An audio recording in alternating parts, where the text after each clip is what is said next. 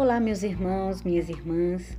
Espero que essa mensagem encontre vocês com bom ânimo para aprender e servir. Vamos lá?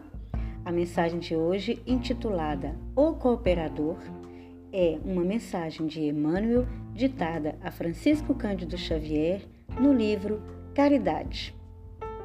Imagina-te à frente de um violino instrumento que te espera sensibilidade e inteligência, atenção e carinho para vibrar contigo na execução da melodia. Se o tomas de arranco, é possível te caia das mãos, desafinando-se, quando não seja, perdendo alguma peça. Se esquecido em algum recanto, é provável que se transforme em um ninho de insetos que lhe dilapidarão a estrutura.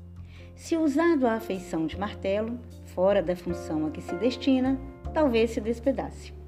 Entretanto, guardado em lugar próprio e manejado na posição certa, como a te escutar o coração e o cérebro, ei-lo que te responde com a sublimidade da música.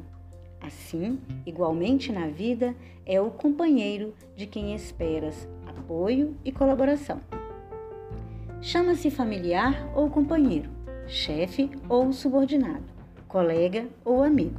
Se lhe busca o auxílio a golpes de azedume e brutalidade, é possível te escape da área de ação, magoando-se ou perdendo o estímulo ao trabalho. Se largado ao menosprezo, é provável se entregue a influências claramente infelizes capazes de lhe envenenarem a alma. Se empregado por veículo de intriga ou maledicência, fora das funções edificantes a que se dirige, talvez termine desajustado por longo tempo.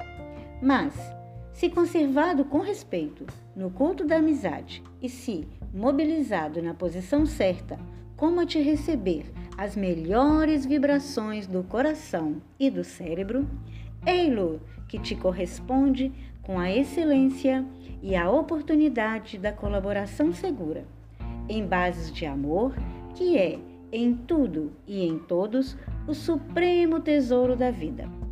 Pensemos nisso e concluiremos que é impossível encontrar cooperadores eficientes e dignos sem a indulgência e a compreensão.